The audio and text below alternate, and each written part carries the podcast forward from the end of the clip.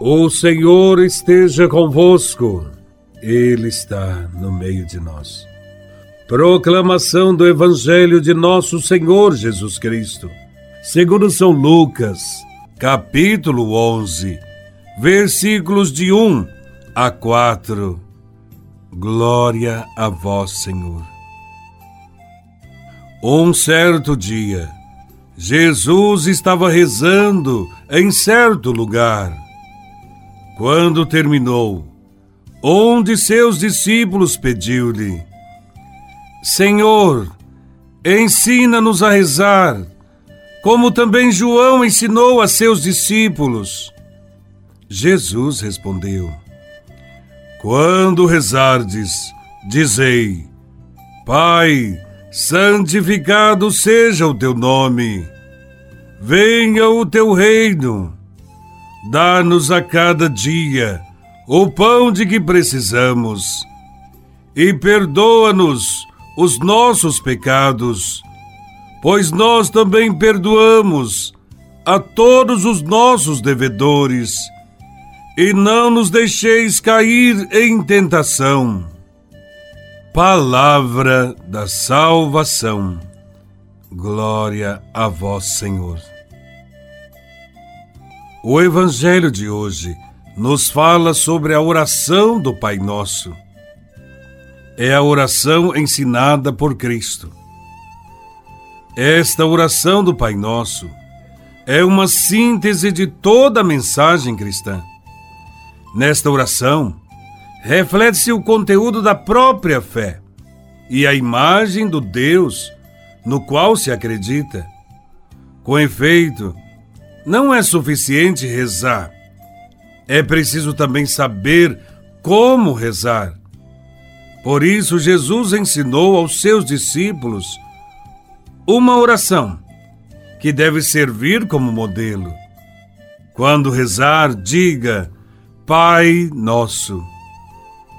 Os cristãos não são somente amigos de Deus, são filhos de Deus que é Pai. O cristão sabe que seu Deus não é um patrão exigente, um juiz severo do qual se deve ter medo. Em Deus vemos um Pai, cheio de amor e bondade. Santificado seja o vosso nome.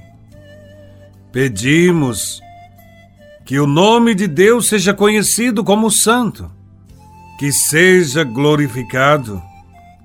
O nome de Deus é glorificado quando atinge o ser humano. Um doente restabelecido, um coração libertado do ódio, uma família que reconstrói o lar.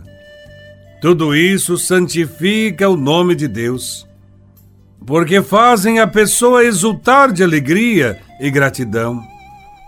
Venha o vosso reino. O que se pede é que todos conheçam o Evangelho e que Deus reine em todos os corações no mundo inteiro. Que seu reino venha a esta sociedade, a todos os povos, aos nossos pais, às nossas famílias aos corações de todos os fiéis. Todas as orações devem manifestar esse desejo de ver realizado o projeto de Deus. O pão nosso de cada dia nos dai hoje. O cristão precisa de pão, isto é, de todas as coisas necessárias para a vida. A oração lembra-nos que devemos procurar o pão, não só para nós mesmos, mas para todos os nossos irmãos.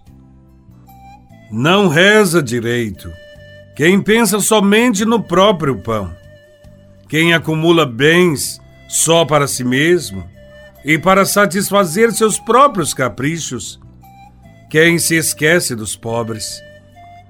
Pedimos também o outro pão sem o qual não poderíamos viver. É a Eucaristia, o pão dos fortes, que aumenta em nós a vida divina. Perdoai-nos as nossas ofensas, assim como nós perdoamos. O cristão não pode esperar ser ouvido por Deus se não cultivar sentimentos de amor para com os irmãos. O cristão não pode fazer sua oração ao Pai se sabe que algum irmão tem algo contra ele e não fez nada para se reconciliar. Precisamos de perdão. Imploramos que Deus perdoe as nossas ofensas, as pequenas e as grandes, as nossas e as do vizinho. A nossa sorte está em nossas mãos. Como perdoamos, assim nos será perdoado. E não nos deixeis cair em tentação. A tentação da qual pedimos ser libertados não se refere às pequenas fraquezas, misérias, imperfeições de todos os dias, mas à tentação do esquecimento e abandono do Evangelho de Jesus de Nazaré. Jesus nos ensina a pedirmos ao Pai que não nos deixe cair nas tentações do ter, do poder, da ambição, do prestígio, que foram as tentações que ele teve no deserto.